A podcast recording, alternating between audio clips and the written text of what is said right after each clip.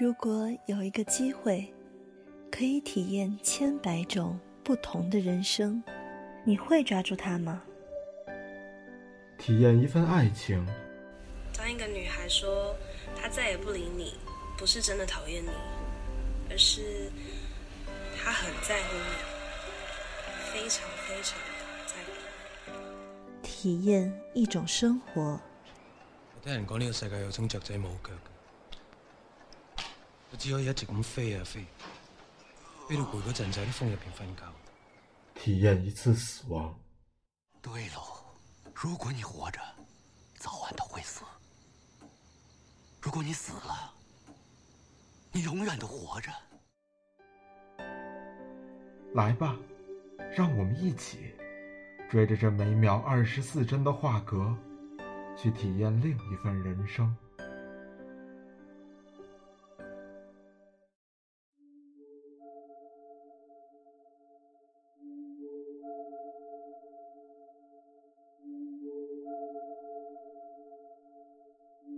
亲爱的听众朋友们，你们好，欢迎收听本期《追影者》，我是主播科研。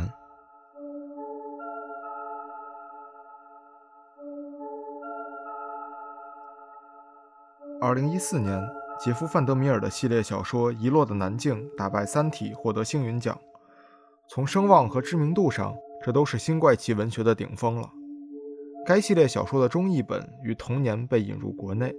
也成了很多人第一次接触新怪奇这一文学类型的起点。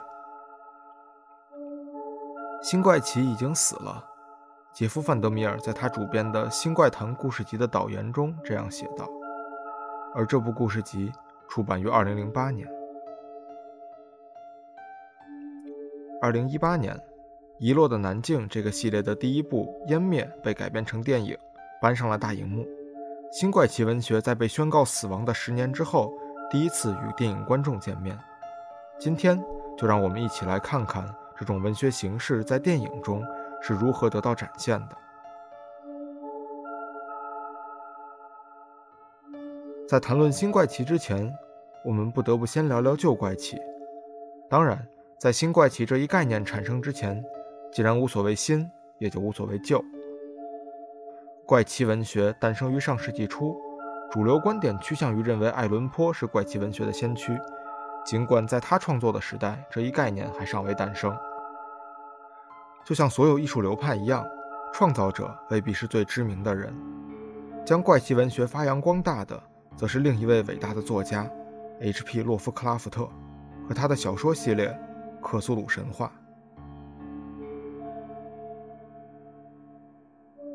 和那些于意识深处留下阴影的古神一样，克苏鲁神话在流行文化的几乎所有方面都产生了长远的影响，电影自然也不例外。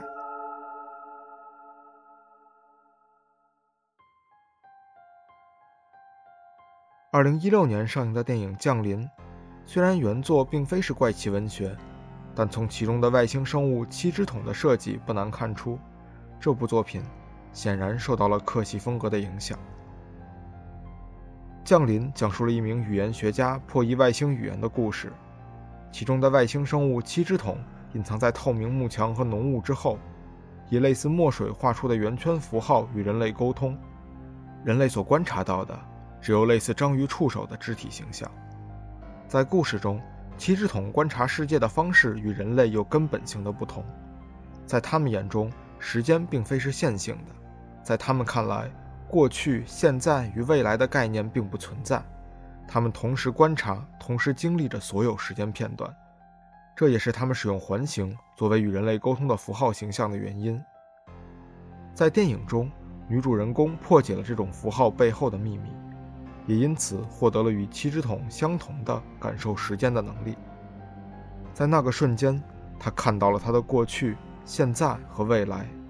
看到了他将与一个男人组建起幸福的家庭，看到了这种幸福在疾病和厄运的打击下支离破碎。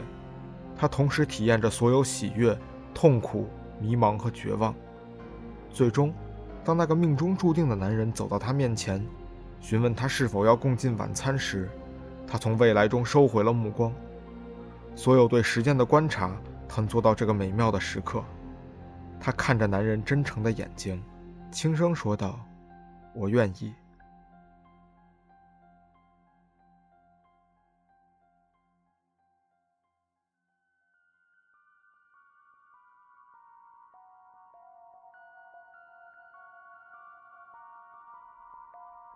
如果对怪奇文学稍有了解，或是阅读过一些客系故事的朋友，或许不难发现，降临所讲述的故事与怪奇文学有很大差异。不仅仅是因为降临中缺乏怪奇文学中常见的恐怖元素，更是因为其结局与怪奇文学核心理念的背离。七只桶的形象类似克苏鲁神话中的古神，神秘而强大，具有人类所难以企及的能力和知识。但怪奇文学对理解的态度，则与降临完全相反。在经典的怪奇作品中，无知是一种幸福，人类天然的无法理解尚未神奇的思想，窥视古神的唯一结果，便是疯狂和毁灭。但降临中的女主人公不仅理解了七只桶的信息，获得了七只桶的能力，甚至还在这种能力之中找到了某种解脱，寻到了生活的真谛。尽管对理解的态度相反，降临仍然承认了理解这一行为本身的存在。如果说从不理解到理解的变化，表现出的是对怪奇文学的重构和发扬，新怪奇则是完全的背叛和抛弃。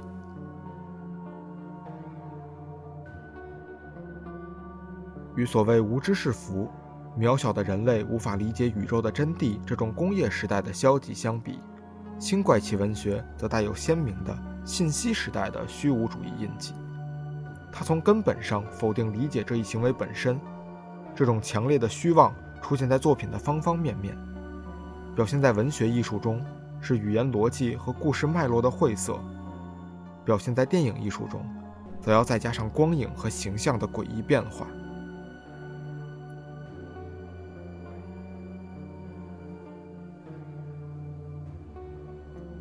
新怪谈将欣赏者的体验包容进表达效果的一部分。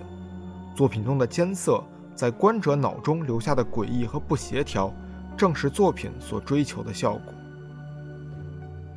湮灭讲述了一个科考小队进入未知领域探险的故事。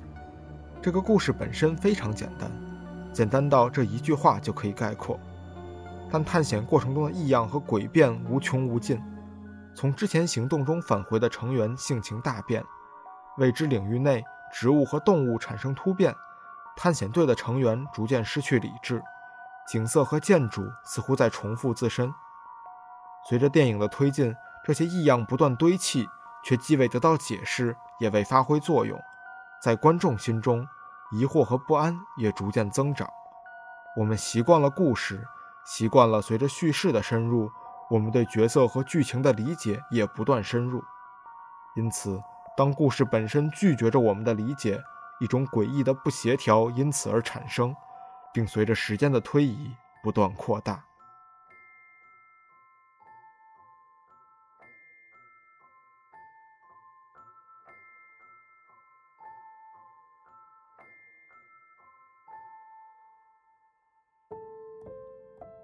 当电影达到最后的高潮，探险队到达领域核心时，他们看到了一个外星生物。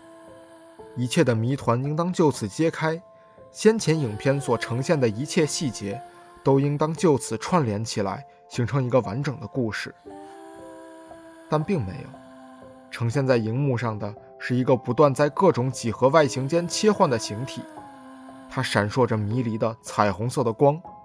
这个形体的变换似乎没有尽头，也毫无规律。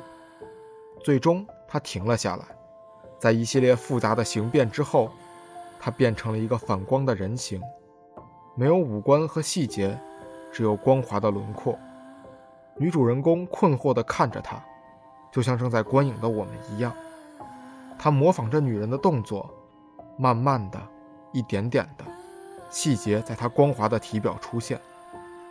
最后，女人震惊地发现，那个形体变成了和她一模一样的形状。目光所及之处，是抱有同样困惑的脸庞他正在和自己对视。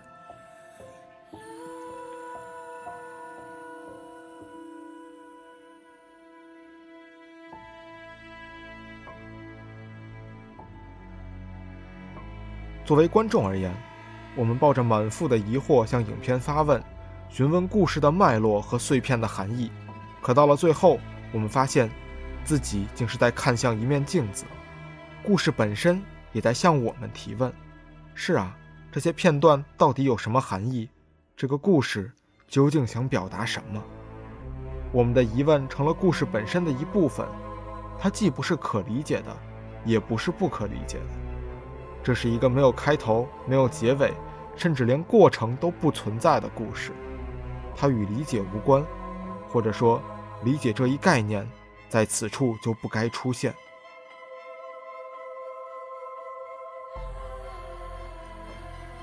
从2003年在作家们的网上讨论中被提出，到2014年遗忘的南境三部曲，再到2018年的电影改编，新怪奇运动从文学开始，影响着众多文化领域。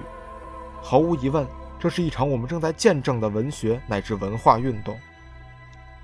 我们曾感叹托尔金用《指环王》为传统奇幻开启的全新篇章，赞颂新浪潮运动为黄金时代科幻。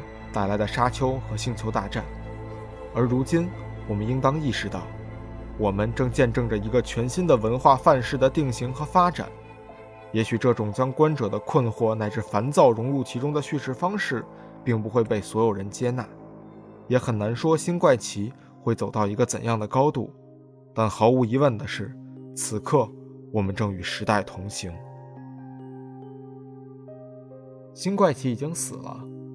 下一个怪奇将活着，他将永远活着。从无声的黑白的世界走来，走过流离，走过颠沛，遇过欢欣，遇过希望，然后来到我们眼前。我愿等在这路口，为邂逅更多如戏人生。我想跟在你身后，像影子追着光梦游。感谢收听本期《追影者》。我们下期再见。